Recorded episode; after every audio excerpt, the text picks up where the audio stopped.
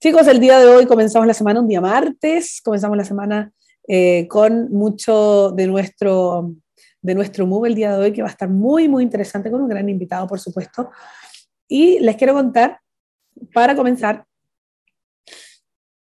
que captan desde Chile una larga estela que la dejó un asteroide impactado por sonda de la NASA. Chile siempre dando la nota alta. Bueno, está formada por polvo y material diverso expulsado del cráter dejado por el choque de DART contra Dimorphos.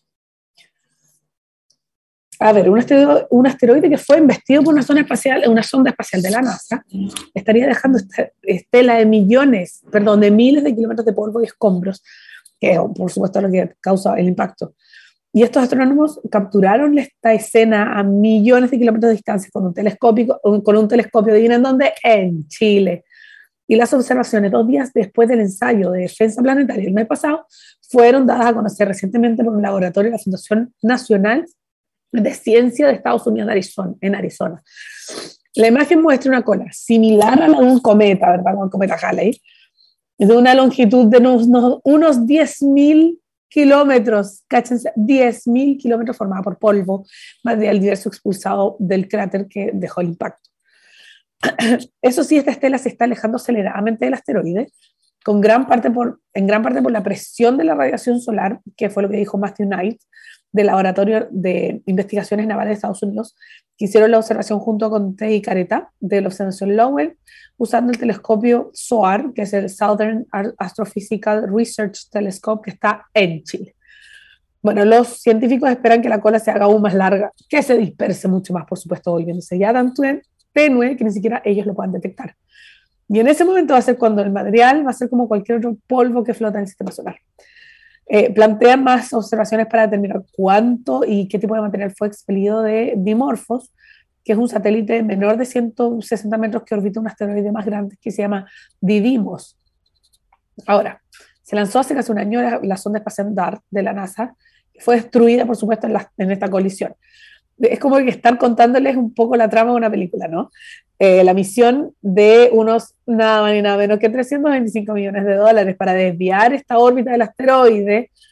Esto es como Armagedón. Armagedón era eso, ¿no? ¿Se acuerdan que tenían que ir a destruir el asteroide, al menos partirlo por la mitad para, que, para desviar su órbita? Pues eso era, y por eso fueron a buscar estos gallos que eran los mejores taladrando. Bruce Willis, por supuesto, y Ben Affleck. Entonces, básicamente estamos, esto es Armagedón. Em, y esta misión carísima, por supuesto, fue eh, un ensayo para el día en el que el cuerpo espacial, un cuerpo espacial grande se dirija a la Tierra. Como si Armagedón sucediera, me encanta. Dimorphos y, Didymor, y Didymos nunca representaron ni representan un peligro para la Tierra, para el planeta nuestro, digamos. Así que, pero hay que prepararse, hay que ensayar qué pasa si esto sucede con un asteroide mucho más grande que viene en dirección a la Tierra tuvieran que partirlo en dos, tendríamos que mandar a Bruce Willis, básicamente. yo se les contaba que el día de hoy tenemos un gran invitado, así es, pero más, más, más les voy a contar sobre la música. Hoy día tenemos un listado, pero ya de. Saquen todo ese emo que ustedes llevan dentro, ese emo que en algún momento. Yo, yo no tenía un Disman. Igual es de esa época, ¿o no? O ya teníamos MP4. ¿Te acuerdas? El pendrive, que además te, era un pendrive que además tú podías guardar música. Yo creo que es de esa época, no, Disman no es muy antiguo. Yo tenía pendrive, tenía uno como de 128 y era como caro. y te cabían estas canciones, qué antiguo. Bueno, ahí yo en esa época mirando por la ventana, me acuerdo en un momento que iba viajando no sé para dónde, y miraba por la ventana, vienemos, vienemos. ¿Qué escuchaba? Panic at the Disco, I Write Scenes, Not Tragedies. Y así comenzamos nuestro mood del día de hoy. Chicos, estamos de vuelta a 14 horas, 11 minutos y nosotros seguimos conectados después de haber escuchado la canción, oye, pero te pasaste, la canción más emo de la vida pero me trajo muy buenos recuerdos, una buena época. Y les quiero contar que el día de hoy tenemos un gran invitado, eh, porque fíjense que el 58% de los chilenos, no, no, no una cifra menor, ha conocido nuevas personas en redes sociales en el país este año. Yo les voy a contar después mi experiencia, pero quiero que hablemos con el experto. Y tenemos acá a nuestro invitado, el gerente de terminales y desarrollos de nuevos negocios de WOM. Le damos la bienvenida a Sank Park. ¿Cómo estás? Hola, todo bien, gracias por la invitación. Muy bienvenido, estamos muy contentos de contar contigo. Queremos profundizar en este gran estudio que acaban de hacer, pero partamos un poco con algo más general. ¿Cómo, según tu experiencia y por supuesto toda tu, tu trayectoria, cómo la conectividad ha cambiado la forma en que nos relacionamos? Una cosa ya casi filosófica, ¿verdad? Porque ha cambiado la forma en que nos comportamos. Sí, yo, creo que lo interesante es que hoy día hay más personas conectadas y en ese sentido la importancia del acceso de forma transversal en las distintas generaciones y en los distintos grupos sociales creo que eh, ha, sido eh, sin duda algo positivo y especialmente el uso que le estamos dando hoy día eh, que tienen que ver con, con, con socializar, con resolver problemas, mucho comercio.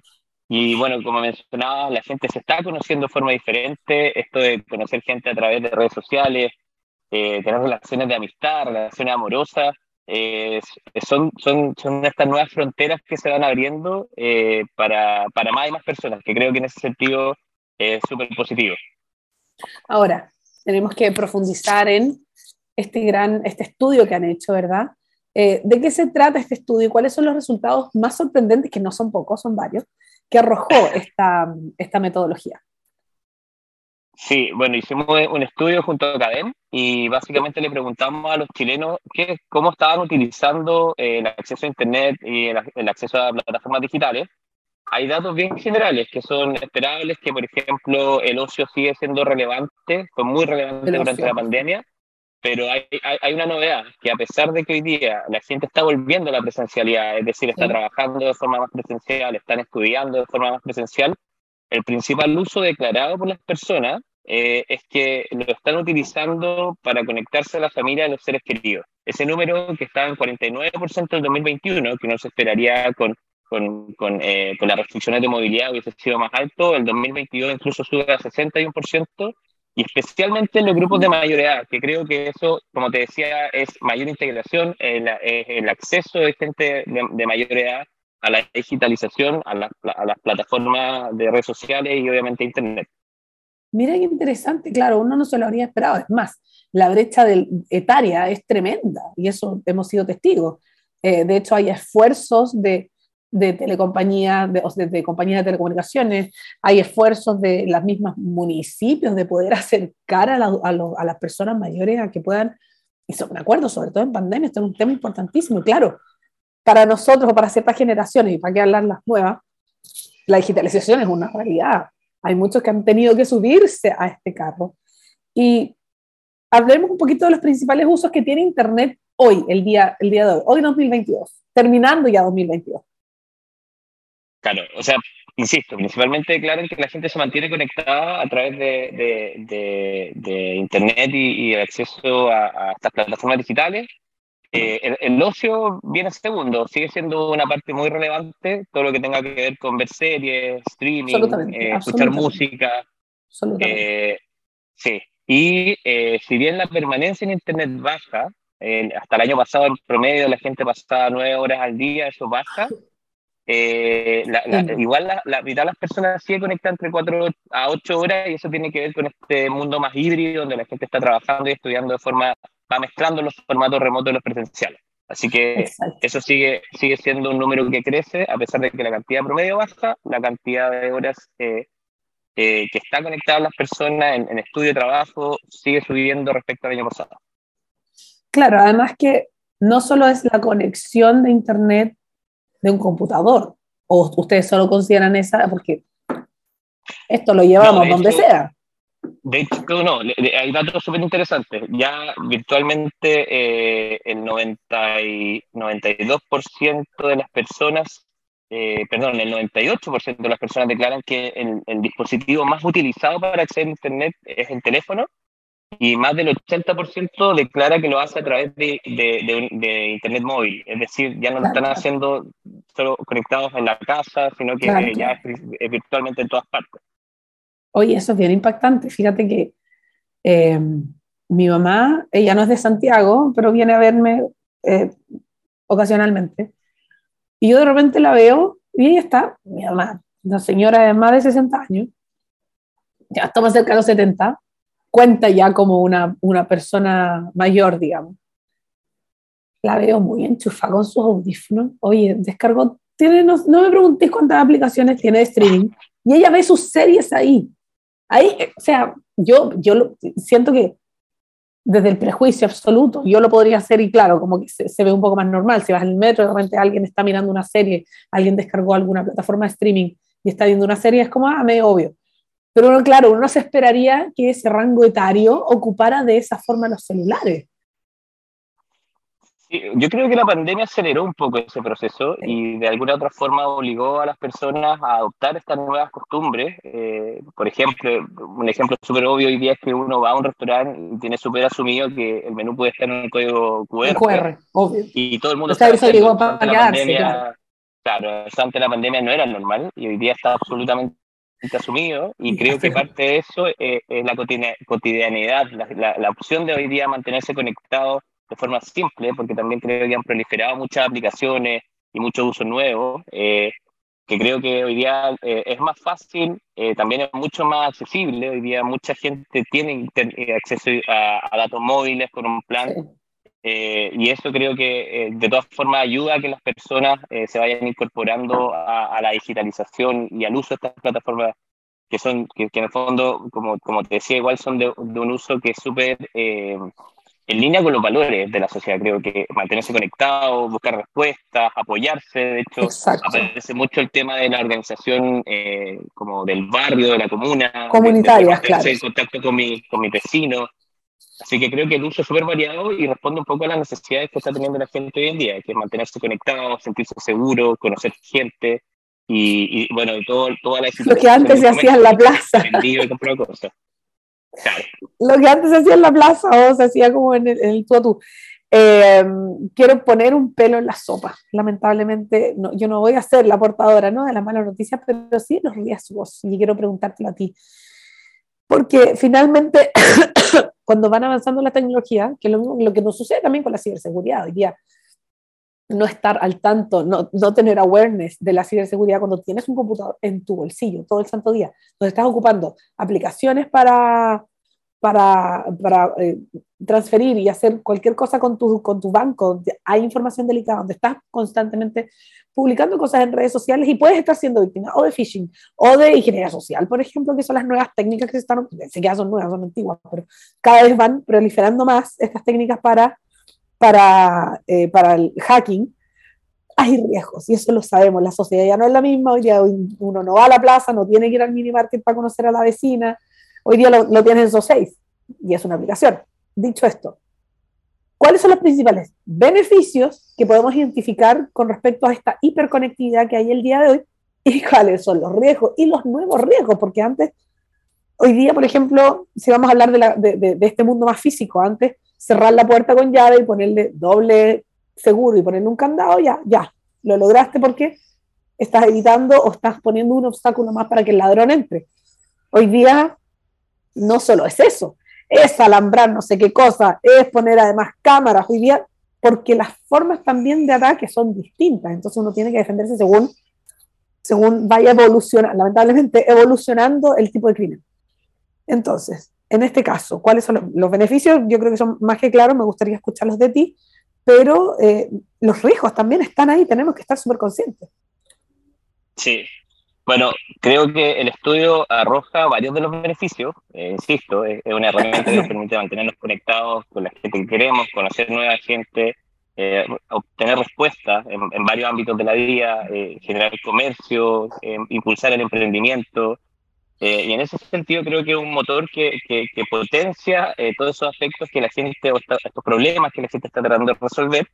Y, y, obviamente, como cualquier herramienta, cualquier habilitador, esto no está exento de riesgos. Creo que, que hay, hay, varios riesgos hoy día que tienen que ver con la seguridad eh, personal y también la proliferación de la desinformación, que creo que es uno de los puntos que, hoy día está de moda. Sí, y, que, creo que en ese sentido tiene que ver mucho con la responsabilidad en la educación de, de, las personas, que uno se informe, que uno trate de mantenerse al día con estas cosas que van ocurriendo. Eh, y, y, sin duda nosotros somos parte de eso, nosotros en ese sentido participamos de forma activa en, en, tratar de mantener campañas de información y a los clientes obviamente eh, con políticas de, privacidad de datos y, mantener en la medida de lo posible la seguridad de la información. Eso creo que es como el desde, eh, pero, pero, pero creo que como toda tecnología, eh, como tenga aspectos de riesgo, también, como te digo, por el otro lado tiene un montón de, de cosas positivas y tiene que ver con, como en todo, con la educación y el autocuidado, si uno quisiera llamarlo así. Sí. Em, sí. Tocaste un tema clave que era literalmente lo que pensaba después, porque finalmente estamos hablando de este autocuidado que hay muchas cosas que, claro, hay políticas públicas y hay leyes y qué sé yo, que tú sabes cómo esta cosa es súper lenta, cuando ya haces como, logramos hacer esto, no sé, la ley de protección de datos, estoy inventando, y como ya, pero ahora todo eso cambió y ahora todo eso se está haciendo distinto porque se han demorado mucho, bueno, funciona así, y eso lo sabemos, y hay que adaptarse. Pero hay un tema que va mucho más rápido y es la desinformación, porque finalmente aquí las grandes, y lo mencionaste en, el principio, las grandes industrias que han cambiado en cómo se consume, en el contenido, han sido la industria de la entretención y la industria del entretenimiento, ¿verdad? Y la industria de la información. Nosotros mismos en, en otros momentos quizás habríamos tenido que ir a un estudio de radio, eh, habríamos, eh, sería distinto, hoy día lo podemos hacer de manera remota porque, porque así tanto es que ha avanzado la hiperconectividad, ¿verdad? En este caso, ¿cómo ha cambiado el consumo y cómo ha cambiado la actitud o cómo ha cambiado la percepción de la gente, del ciudadano, con respecto a estas dos grandes industrias que yo puedo identificar que han sido las que han visto mayores cambios, que es la industria del entretenimiento como la industria, como ni siquiera la industria, es la información en general, donde la democracia podría verse afectada debido a las fake news, es decir, es, es tremendamente delicado igual. ¿Cómo lo vieron ustedes en este estudio? Sí, yo creo que el tema de la desinformación eh, es un problema que se tiene que atacar desde toda la arista. O sea, todos tenemos una responsabilidad y creo que en ese sentido siempre es importante eh, mantenerse informado, buscar la fuente. Eh, está este concepto de digital literacy que le dicen eh, en otros países en inglés, básicamente que tiene que ver con la, con la capacidad de poder discernir fuente y entender qué es lo que uno está consumiendo. Dicho eso, creo que igual las noticias siguen siendo súper relevantes y, y todavía igual hay brechas generacionales eh, por ejemplo, está Twitter, que tiene un uso de, por gente mucho más adulta. Instagram, eh, por ejemplo, sigue siendo la fuente principal de información para los más jóvenes. Y, y en ese sentido, creo que las noticias eh, o el contenido o la intervención en general están ahí y creo que, insisto, tiene que ver mucho con el autocuidado y, y, la responsabilidad que uno tiene de, obviamente, validar y entender lo, lo que uno está consumiendo. Hoy tiene mucha información disponible y, pero eso un poco no, no, no deja, en, eh, no, no, no, excluye el hecho de que eh, probablemente, y como lo arroja el estudio, eh, en la mayoría de los casos los beneficios son superiores a, a los riesgos. Y yo creo que en ese sentido estamos avanzando y, y, creo que la evaluación que hacen los propios chilenos, la, la gente que participó en el estudio es súper positiva. O sea, si bien siempre van a riesgo, lo, lo, que se, lo que se creo que es muy valioso para mí es que eh, eh, conversa mucho con los valores y las necesidades que tenemos los chilenos. Eh, yo me incluyo, a pesar de que no lo parezca, pero, pero, pero que tienen que ver con un uso de, mantenerse conectado, conocer gente, mejorar mi vida. Efectivamente, yo creo que eso supera con creces básicamente este, este riesgo que existe. Obviamente uno siempre tiene que tener cuidado, pero pero creo que el, balance del estudio y lo que arrojan los datos del estudio son súper positivos. De hecho, solamente como anécdota y que de los datos más llamativos, eh, el 64% de la gente sobre 56 años conoció a una pareja o tuvo una relación amorosa y, y con más de una persona, entre dos a cinco personas. Eh, y uno podría, bueno, uno podría hablar del, catfish, del catfishing y todo lo demás, claro, claro. en el fondo... Tiene su lado B, eh, Hicimos una pregunta que viene después, que va, un poco en esa dirección y el 84% de los encuestados tuvo una evaluación positiva. O sea, a lo que voy es que gran parte de la gente tuvo una muy, muy buena experiencia conociendo gente en, esta nueva plaza pública, claro. Así que por ese lado creo que es un dato que refuerza un poco el, valor y el beneficio que tiene estar conectado y, hacer estas cosas eh, en el fondo de forma digital. Claro, y además que hay muchos de los riesgos que nosotros eh, hablamos, que, que, igual siempre han existido, y sobre todo con el tema de la conectividad a la hora de conocer personas. De hecho, mi, el papá de mis dos hijos lo conocía a través de una aplicación de cita, y no habría tenido cómo conocerlo si no era de otra forma. Entonces, mucha gente me ha dicho como, oye, pero igual no te da miedo que sea un asesino en serie, que obviamente es lo que uno siempre, a propósito de tantas de estas series que andan dando vueltas, eh, eso también era un riesgo que existía si que conocías a alguien en un bar o en una discoteca, como eso, eso igual podía pasar, no es como que ahí está el riesgo, está igual en todos lados. Entonces, esos cuidados hay que tenerlos en la vida, como conectado o no conectado.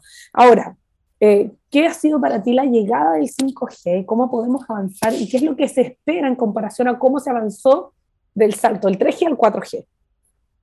Sí, mira, de partida, y, y estoy súper orgulloso porque somos parte de esto, pero hoy día tenemos un compromiso eh, bien, bien gigante. Tenemos el mayor compromiso de de red 5G en la industria. Eh, y estamos hablando de tener presencia en todo Chile. El ritmo de despliegue ha sido mucho mayor. De hecho, eh, nosotros ya estamos presentes con cobertura para más de 15 millones de personas en, en más de 300 comunas a lo largo del país. Y, y, por primera vez, además de mejorar 5G, estamos invirtiendo en 4G y estamos desplegando en tres espectros, que son como tres radiofrecuencias que, que entregan distintos. Está 5G y, y está eh, eh, la banda 700, estamos ampliando nuestra cobertura en AWS. Y, y, gracias a esa inversión, eh, eh, obviamente esto va a ser fundamental para, para, para ir de la mano con este, esto, estos nuevos hábitos que tienen eh, eh, los, los, los, chilenos y, y, eso, bueno, y el compromiso nuestro obviamente de seguir invirtiendo y mejorando nuestro eh, servicio eh, y como nosotros nos gusta repetir siempre para entregar el mejor servicio a precio justo. Estamos hablando de generar accesibilidad, democratizar, esto de estar presente en todo Chile creo que es súper relevante. Eh, que, que, el proyecto 5G contempla que de, de acá dentro de este año ya vamos a llegar al 99% de la población urbana y, y, más del 90% de la población total del país. Entonces, creo que son, es una súper buena noticia eh, y sí. probablemente esto va a traer beneficios. Lo importante es que esto no tiene costo para los clientes, o sea, eh, tú puedes utilizar el servicio 5G si tienes un equipo compatible, no hay ninguna otra restricción. Obviamente sí. uno tiene que estar en zona de cobertura. Eh, pero, pero, eso es como pero, obvio. claro, y, y, es, y, es, para todos los clientes, lo refuerzo porque tiene que ver con, eh, hay gente que paga mensualmente la boleta y hay gente que va cargando en su teléfono eh, un saldo y lo va ah, utilizando, claro. que son los clientes de prepago, es sin distinción. O sea, el teléfono es compatible, tengo algún servicio contratado y eso inmediatamente me da acceso a la red 5G sin costo. Perfecto, perfecto. Entonces, Finalmente, hasta ahora lo único que estamos viendo de este estudio de los avances que están haciendo ustedes con esto es simplemente muy buenas noticias. Eh, en este aspecto, y ya para empezar a cerrar, porque sabemos que te tienes que ir, ¿cómo se enfrenta la brecha digital? Yo sé que si tuvieras la varita mágica, esta brecha digital no existiría. Y hablamos de la brecha etaria, ¿verdad? Que también existe, que se han hecho esfuerzos y, y es impresionante lo que arroja el mismo estudio, considerando que los que están hoy día, uno de los más conectados son las personas mayores. Dicho esto, ¿cómo se enfrenta esta brecha digital que no podemos obviarla? Existe todavía. Sí, yo, creo que, insisto, que en ese sentido, bueno, yo, parte de UOM, eh, muy orgulloso de, de, que en el fondo logramos eh, generar un mercado mucho más competitivo, eh, creo que hemos bajado las tarifas, eh, no tengo el número exacto, pero creo que desde, desde que WOM ingresó a la industria, el, el, precio del giga, que, que es finalmente una medición de los datos, ha bajado un 95%, y, y eso en un periodo relativamente corto, llevamos 6-7 años en el mercado, y, y creo que eso, la, la, el acceso y la democratización de la tecnología son aspectos fundamentales para que la gente, uno, tenga los medios para hacerlo, y también se vaya animando, eh, porque eh, con, con, la digitalización, hoy día, y lo que arroja el estudio es que la gente de mayor edad, la que está dándole más uso, eh, puedan seguir en el fondo incorporándose. Eh, insisto, democratización, tarifa accesible, un buen servicio, creo que son eh, parte fundamental. Nosotros estamos súper comprometidos con eso y, y creo que eh, es nuestro granito de arena en, en, en poder eh, facilitar y brindar acceso a las personas a, a, a la conectividad y bueno, todos los beneficios que, que revisamos recién en el estudio. Oye, fantástico, realmente ha sido súper, qué ganas de poder estrujarte más, por supuesto, y seguir preguntándote, hacerte más preguntas, pero... Sí, no, o sea, calzadísimo para una próxima vez, pues sabemos que tienes mucho que hacer y por lo mismo agradecemos que te hayas dado estos minutos para conversar con nosotros.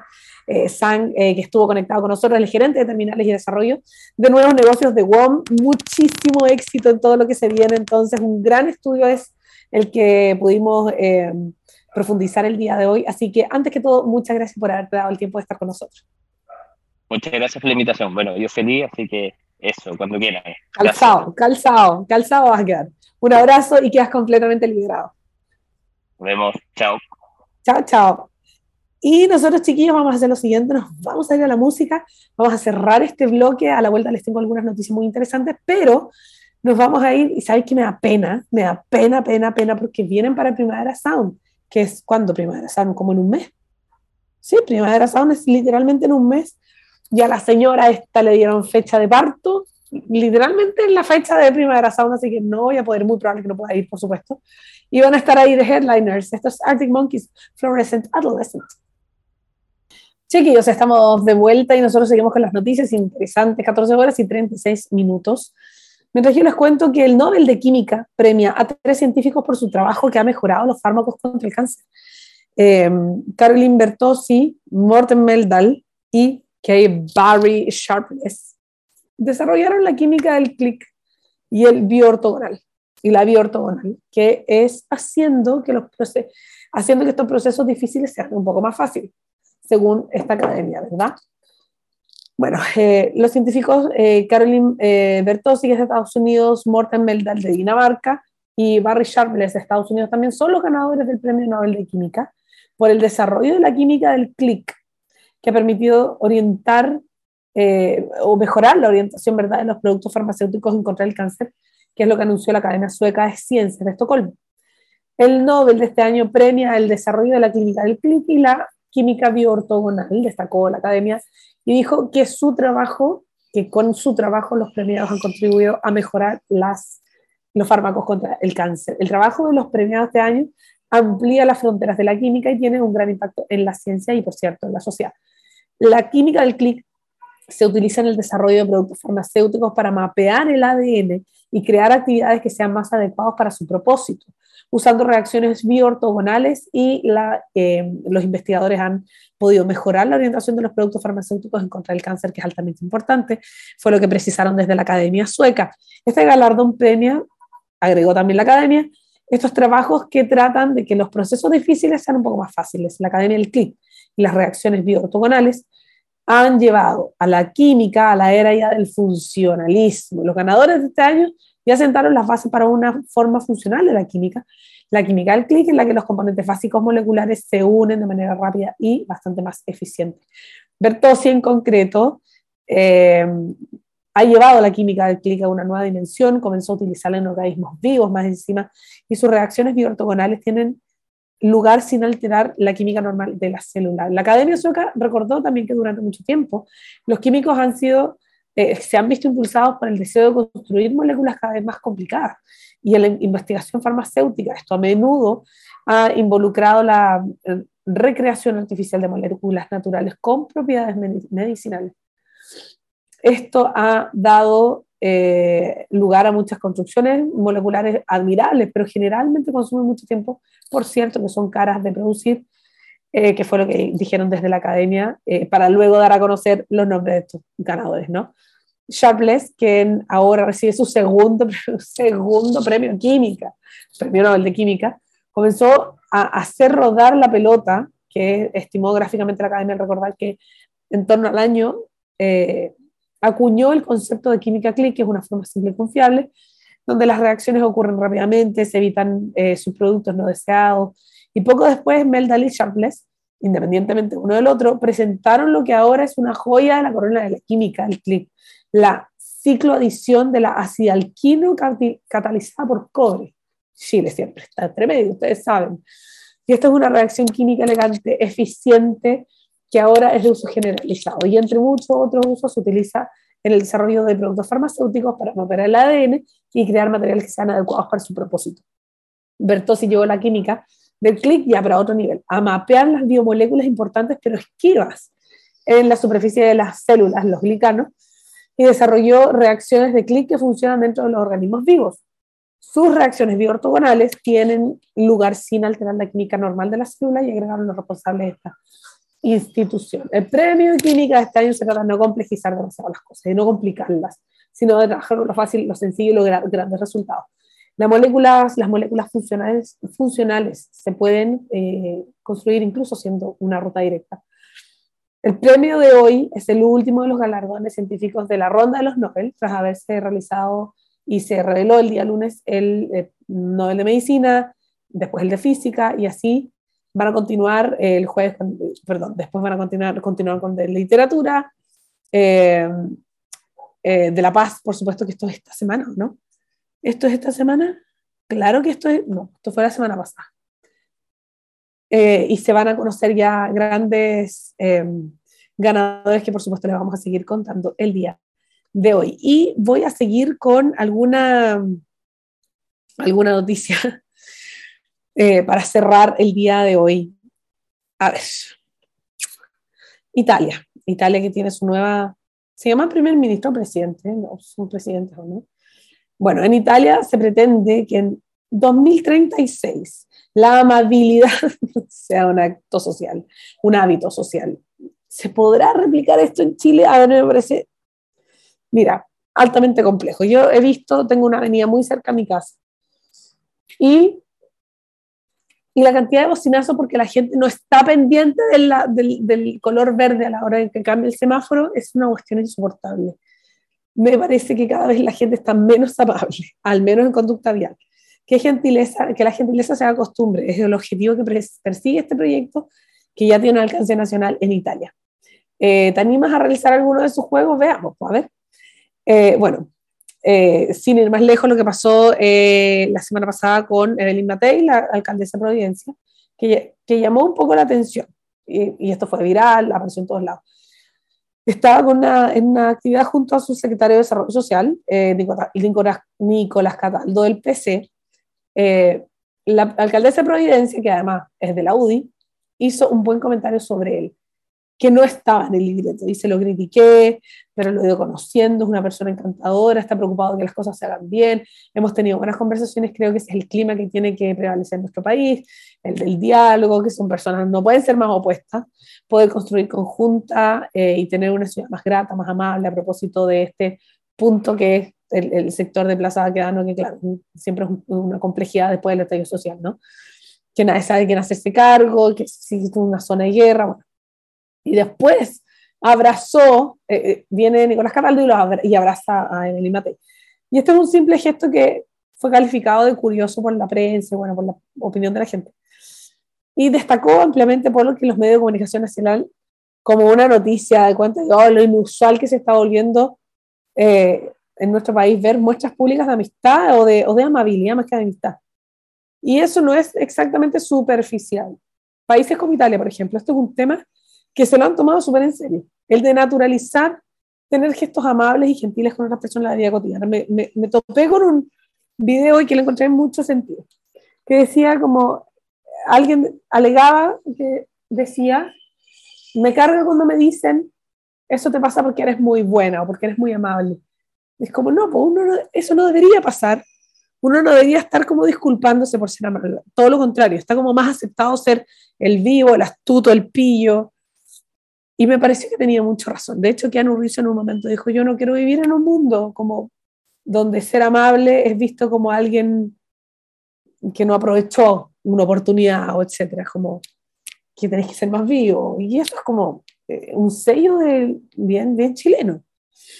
Bueno, eh, existe esta organización, eh, Cortet Amor, que está abocada comprometida con lograrlo y tiene un proyecto nacional que se llama Construyamos Gentileza.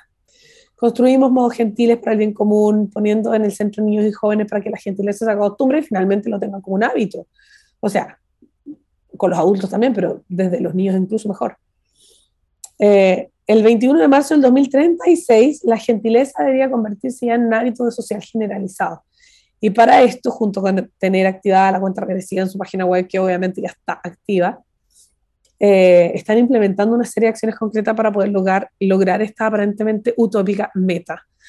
Em, una de estas metas es contar con los constructores de gentileza, ¿ya? que vendría siendo algo como voluntarios, ¿verdad? que se comprometen a activar prácticas de amabilidad dentro de sus comunidades, considerando especialmente a los niños, a través de los juegos, por ejemplo. Hay redes de voluntarios para compartir ideas y opiniones sobre los juegos y las prácticas de bondad que se están implementando.